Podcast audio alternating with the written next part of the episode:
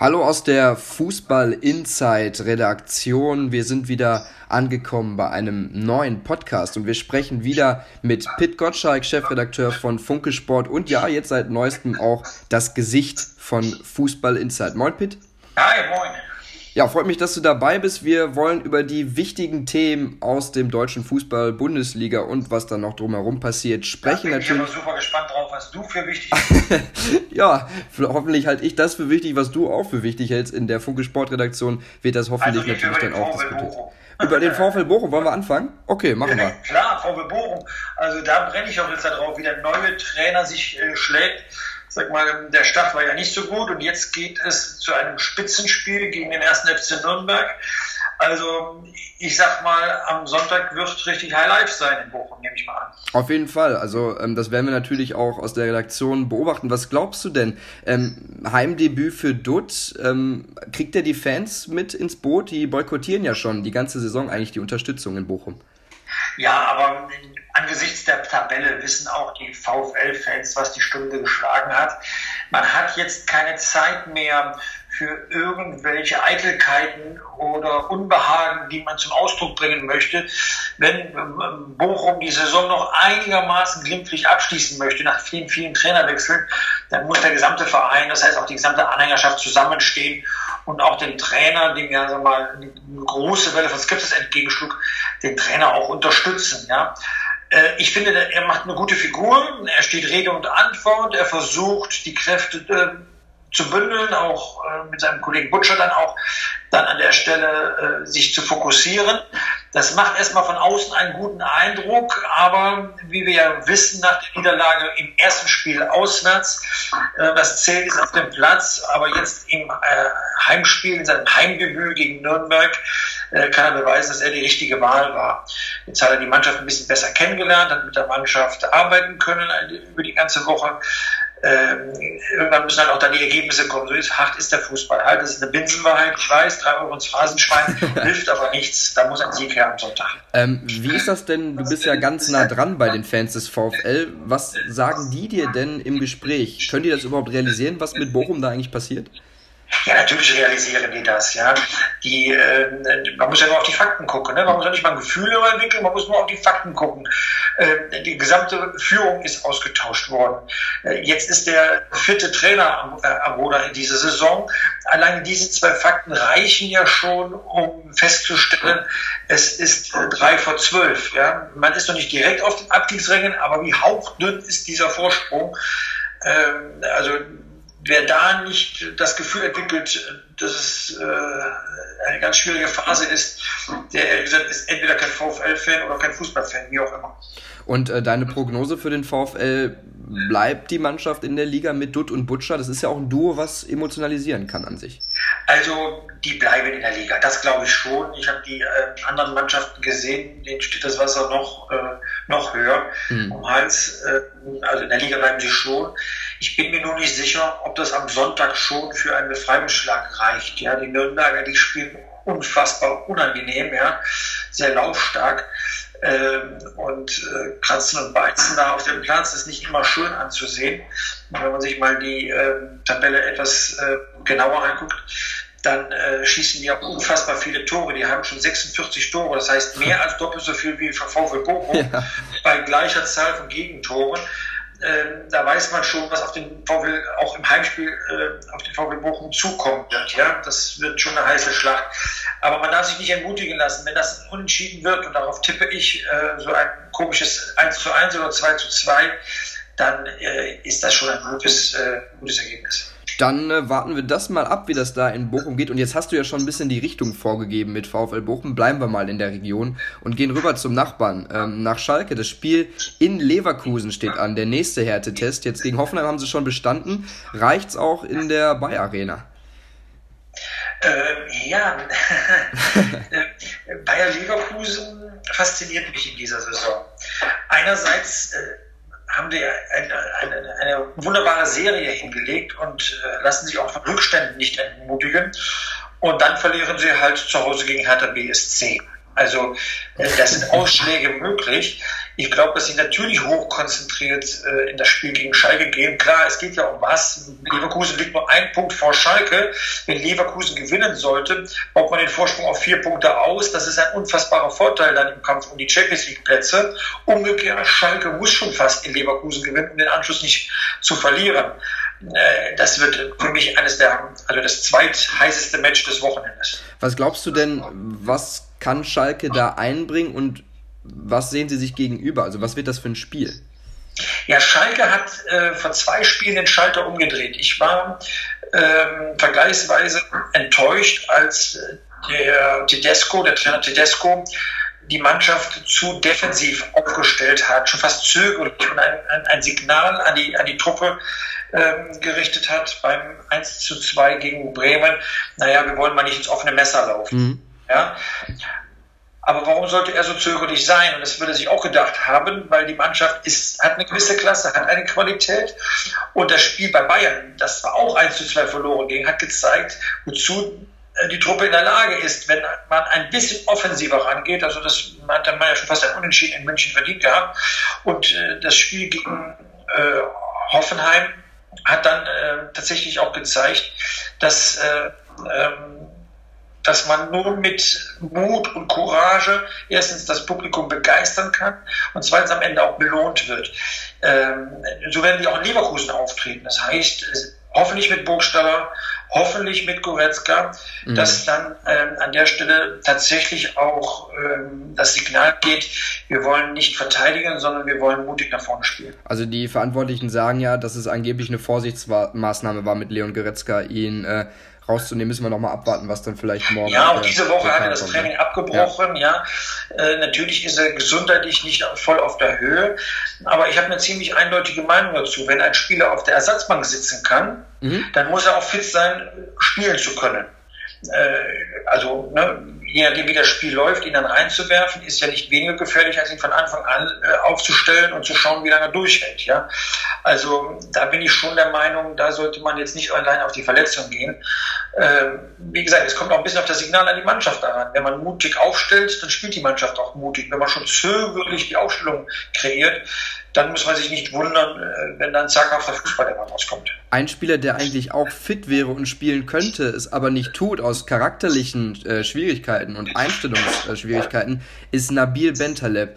Ähm, Pitt, ich habe mal eine gewagte Prognose in der vergangenen Woche gewagt. Wenn der sich nicht ändert, ist der im Sommer weg. Äh, stimmst du dem zu oder hast du da andere Informationen? Naja, also ich würde jetzt auch gerne mal differenzieren wollen. Was heißt denn charakterlich? Ja, so was wir aus dem Verein vernehmen, geht es ja darum, dass er brennt für Schalke 04 und eben nicht akzeptieren kann, mal auf der Bank zu sitzen. Das spricht ja erstmal für ihn persönlich, weil Arjen Robin ist das Spiel bei Bayern München genau das Gleiche.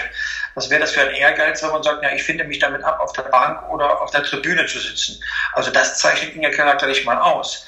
Was er lernen muss, ist, dass eine Fußballmannschaft in der modernen Zeit nicht mehr aus elf Spielern besteht, äh, die auf dem Platz stehen, sondern eben aus einem Kader von 22 Leuten und der Trainer zusehen muss, äh, wie er erstens den Kader bei Laune hält und zweitens für das eine Spiel aus diesen 22 dann die Truppe aufstellt, ähm, die erfolgreich ist. Ja? Und Schalke spielt eine gute Saison. Insofern macht der Trainer ja nicht viel falsch.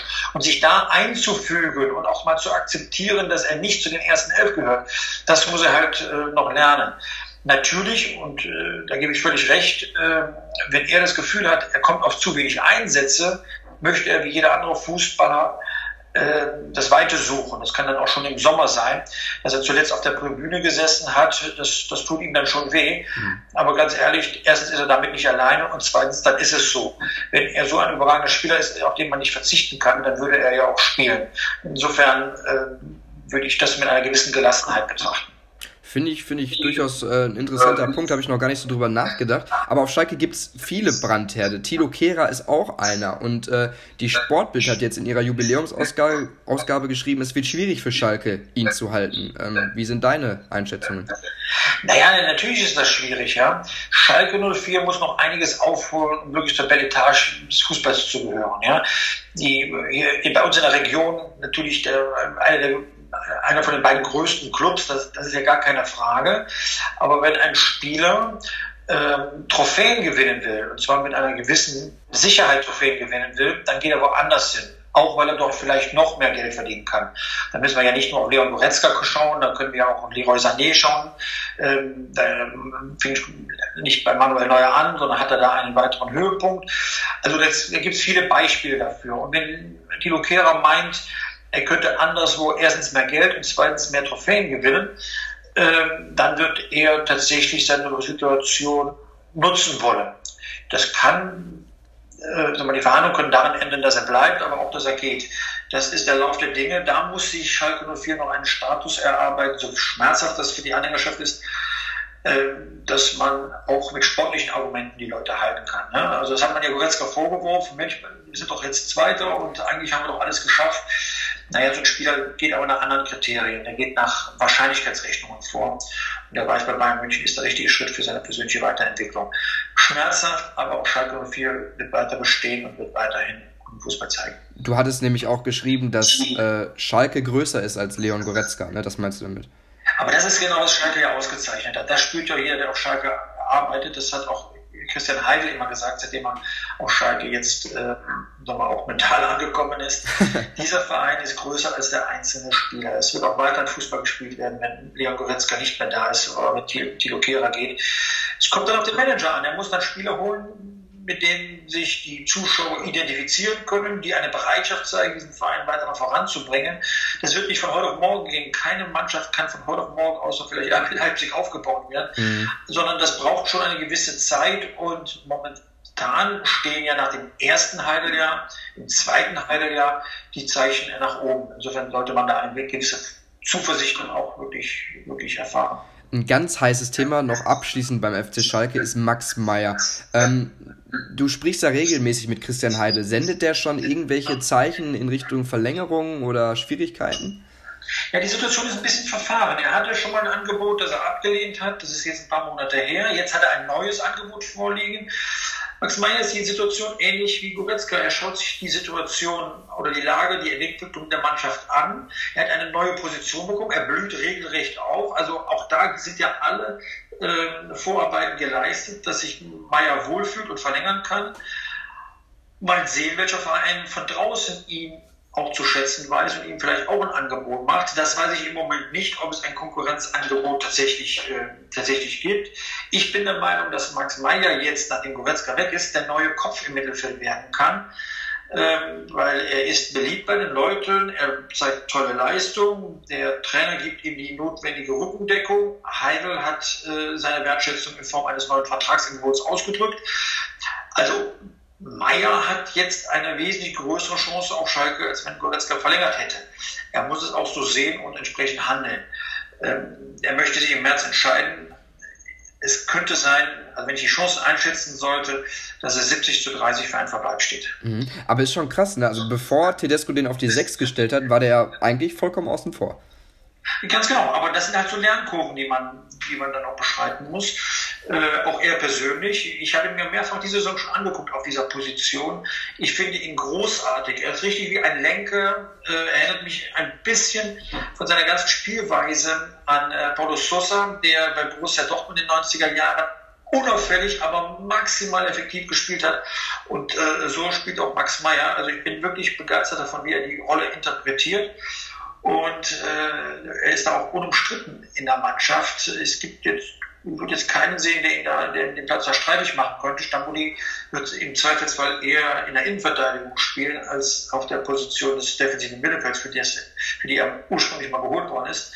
Äh, insofern für Max Meyer spricht alles dafür, dass er bleibt. Du bist begeistert von Max Meyer und ich bin begeistert von den Überleitungen, die du mir gibst, denn wir sind dann einfach auch schon bei Borussia Dortmund und ich möchte anfangen mit einem Spieler. Ähm, ich war im Stadion Dortmund gegen den HSV und da standen auf einmal alle, sowohl HSV-Fans als auch Dortmund-Fans, als dieser Name aufkam, Marco Reus und der ist einfach ein Phänomen. Der kommt zurück, trifft wieder, als wäre er nie weg gewesen. Ja, äh, so ganz, so ganz äh, äh, euphorisch wäre ich jetzt noch nicht. Ähm, was man feststellen kann, ist, dass er unumstritten äh, wieder ein belebender Faktor war. Endlich äh, wurde das Mittel, äh, wurde der Ball oder der Raum zwischen äh, Mittelfeld und Angriff so überbrückt, dass er Tempo reinkam. Er hat die Bälle direkt weitergeleitet. Äh, hat auch schon jetzt sein Tor geschossen. Also wirklich positiv. Aber er sagt ja selbst, dass da noch viel Potenzial nach oben äh, liegt. Äh, wie soll das auch anders sein? Nach so vielen Monaten ausgefallen, dann zurückkehrt. Äh, da kann man noch nicht maximal sein. Aber das, was er jetzt schon zeigt, ist weit über dem Durchschnitt und schon, schon fast, äh, fast optimal. Aber er wird dann noch weiter zulegen, wenn diese letzte Sicherheit noch reinkommt, äh, wenn er in die Zweikämpfe geht, wenn er zum Torabschluss kommt. Ja. Ähm, das Tor, was er da unter die Latte äh, gehämmert hat, da hat er selbst den Scherz gemacht, äh, das, der war noch nicht optimal getroffen. Also ich fand, das war einfach ein Traumtor. Ja. Also äh, man sieht schon, äh, wir werden hoffentlich äh, noch viel äh, Freude an ihm haben in dieser Saison. Aber man kann diese Unsicherheit in meiner Stimme, mhm. äh, sag mal, symptomatisch nehmen, auch für die Unsicherheit, die Marco Reus spüren wird. Hoffentlich hält er durch, weil das hat man zu oft bei ihm erlebt, dass er gerade auf dem Weg zur Bestform war und dann kam irgendwie wieder eine blöde Verletzung dazwischen, für die keiner etwas kann. Es ist einfach nur Pech und ich hoffe tatsächlich auch, auch für den deutschen Fußball, dass er durchhält und mal zu einem großen Turnier wie bei der WM in Russland ich hab, dann auch auftreten kann. Ich habe gesehen, du hast dich äh, unter der Woche mit ihm äh, getroffen oder? Ähm, nee, nee? Ja, du bist auf den Fake reingefallen, natürlich nicht. Sondern das war ein großes Pappschild äh, bei, äh, bei, seinem, bei seinem Berater und ich habe mir einen Scherz erlaubt, dass ich mich neben ihn gestellt habe. Es war erstaunlich zu sehen, wer da alles drauf reingefallen ist. Ja, ja ich auch. Äh, also diese Woche habe ich nicht getroffen, aber man sieht ihn oft genug bei Spielen. Und, äh, aber da habe ich mir einen Scherz erlaubt und äh, wollte mal sehen, wer alles drauf reinfällt. Ich habe einen weiteren gefunden, nämlich dich. Ja, super. Und ich äh, werde hier mitten in der Aufnahme direkt bloßgestellt, aber naja, so ist das, kein Problem. Ähm, aber das musst du dir jetzt gefallen lassen, du hast mich darauf angesprochen. Aber ich glaube, auf meinem Facebook-Account hätte man das genau sehen können, dass äh, er ein bisschen blass um die Nase war. Ja. das kann bei einem, der nach vielen Monaten zurück zum Fußball kommt, äh, nicht der Fall. Dann eher hätte ich Blass um die Nase. ich dachte nur, dass du... Fotos sehen aus wie in der Blüte meines Lebens. ich dachte nur, dass du äh, dich erst mit der Pappfigur getroffen hast und danach dann mit Marco Reus natürlich, ne? Also bin natürlich nicht drauf reingefallen, ist ja ganz klar. Ich war es ja auch so, ich darf das noch nicht öffentlich sagen. Ah, verstehe. Okay. dann gehen wir zum nächsten Thema, ähm, bei dem du vielleicht dann doch ein bisschen euphorischer wärst, wobei als Fan wahrscheinlich schon, als Journalist eher nicht. Michi Batshuayi, der äh, kommt für ein Gesamtpaket, glaube ich, von 5 Millionen Euro vom FC Chelsea. Niemand weiß so recht, okay, schlägt er ein und dann äh, legt er hier so los, wie es eigentlich nur Aubameyang getan hat beim BVB. Ja, ist das nicht großartig, ne? In der Bundesliga sofort Tore geschossen, zwei beim ersten Europapokalauftritt gegen äh, Bergamo. Ähm, der Typ macht einfach Spaß und dann hat er äh, das ist ja echt die Ironie schlechthin, auch noch den Salto von Aubameyang ja. gemacht. Also der macht wirklich äh, Freude. Was mir vor allem gefällt, das macht er auch besser als Aubameyang zuletzt, wie er für die Mannschaft arbeitet. Ja, er lässt sich auch manchmal weit ins Mittelfeld zurückfallen, um die Bälle zu holen oder zu verteilen. Also sehr flexibel. Ob er diese Form hält, weiß ich nicht, weil es hat auch Gründe, warum er äh, bei Chelsea dann nicht in der ersten Reihe stand. Ja, vielleicht muss er sich da nur äh, noch entwickeln. Ja, im Moment hilft er äh, Borussia Dortmund sehr. Ich hoffe auch, dass man ihn halten kann im Sommer, dass vielleicht äh, doch zu einem Vertragsabschluss kommt. Ich habe auf seinem Account bei Twitter schon verfolgt, wie er mit Chelsea mitfiebert, ja, wie er seinen Leuten die Daumen gedrückt hat. Also in, mit dem Herzen ist er auch schon in, äh, in London noch. Das heißt aber nicht, dass er nicht voll reinhängt in Dortmund. Also er macht gerade maximale Werbung für sich und seine Leistung. Also ganz toller Junge. Was mich auch fasziniert ist, dann äh, steht er da mit seiner Spongebob-Tasche in der Mixed-Zone, ne? Und äh, dann macht er ja auch extra und sagt dann immer nach, nach jedem guten Spiel, was er getan hat, ja, ich werde mir jetzt erstmal direkt, wenn ich zu Hause bin, das Spiel nochmal anschauen, um mich zu verbessern. Also ist von den Aussagen da auch eher so ein bisschen der Anti-Obermeyang, ne? Ja, da darf man nicht auch nicht alles ernst nehmen. Wenn ja. er so etwas sagt, dann ist auch so ein bisschen Koketterie auch dabei, ja. Also er verkauft sich schon sehr unangreifbar in diesen Interviews, ja. Ähm, würde mir manchmal auch ein paar griffigere Sätze von ihm wünschen, aber äh, alles, alles gut. Ähm, er hat die Aufgabe oder diese Zwischenstation Borussia Dortmund optimal angenommen, macht viel Freude. Also was will man denn jetzt mehr erwarten von einem Leihspieler, ja? Ich glaube, richtig ernst wird es dann, wenn er sich entscheiden sollte, bei Borussia Dortmund über den Sommer hinaus zu bleiben Und dann war er, ich habe einen Dreijahresvertrag, vielleicht Zweijahresvertrag und jetzt muss ich permanent diese Leistung bringen und nicht über einen absehbaren Zeitpunkt. Dann muss man mal schauen, ob er wirklich dann Schritt für Schritt immer stärker wird. Ja. Aber für den Moment kann Peter Stöger, der Trainer, sehr dankbar sein, einen solchen Spieler vorne drin zu haben. Äh, weil Philipp muss ja dann auch erst nochmal fit werden, dass man eine Alternative im Sturm hat. Viel entscheidender finde ich aber noch etwas anderes, dass nämlich äh, das Dreiergespann aus äh, Schöle, Götze und Reus jetzt gemeinsam wieder auf dem Platz steht und Kreativität in das Spiel bringt. Das heißt noch nicht, dass es wunderschön ästhetischer Fußball ist. Aber darum kann es Borussia Dortmund im Moment nicht gehen. Die Ergebnisse müssen einfach stimmen. Also wenn man jetzt im Rückspiel gegen Bergamo spielt, äh, lieber ein dreckiges 1 zu 1 als ein Hurra-Fußball 0 zu 3. Ne? So, das ist äh, äh, aber zu sehen, wenn die drei auf dem Platz sind, dass die harmonieren und dass dort etwas reinkommt, wofür man Borussia Dortmund kannte, nämlich Kreativität und Schnelligkeit und, und Ballsicherheit. Und wenn dann vorne ein Knipser da ist, wie Machuia, dann, äh, dann bin ich, äh, sagen wir schon mal, sehr zufrieden auf meiner Pressetribüne. Oh, das ist gut. Ähm, glaubst du denn, dass du auch nach diesem Doppelpack aus Bergamo, das Rückspiel schwierig da äh, in Italien, und dann zu Hause gegen Augsburg auch zufrieden auf der Tribüne sitzen kannst? Naja, also äh, ich war schon verwundert im Hinspiel gegen Bergamo, wie viel Platz beide Mannschaften auf dem, äh, mal, zur Verfügung hatten, um Angriffe zu leiten. Ich habe mich eher gewundert, dass Borussia Dortmund nicht noch mehr aus diesen Räumen gemacht hat. Ja? Ich habe aber auch gesehen, dass Bergamo unfassbar gefährlich reinkommt in den Strafraum. Ja. Also das 3 zu 2 klingt ja erstmal toll, aber das letzte Tor fiel dann halt äh, wirklich fast mit dem Schlusspfiff äh, für Dortmund. Das wird eine heiße äh, Kiste werden. Da mag ich gar kein Urteil abgeben. Das Spiel am Montag gegen Augsburg hat ja dann außerhalb des Platzes noch eine gewisse Nuance, dass es den Fanboykott geben wird gegen Montagsspiele. Ähm, ich hoffe nicht, dass sich das dann überträgt auf den Platz als Entschuldigung, vielleicht nicht das Maximale zu zeigen. Es sind zwei entscheidende Spiele jetzt in der Rückrunde von Borussia Dortmund. Ähm, ja,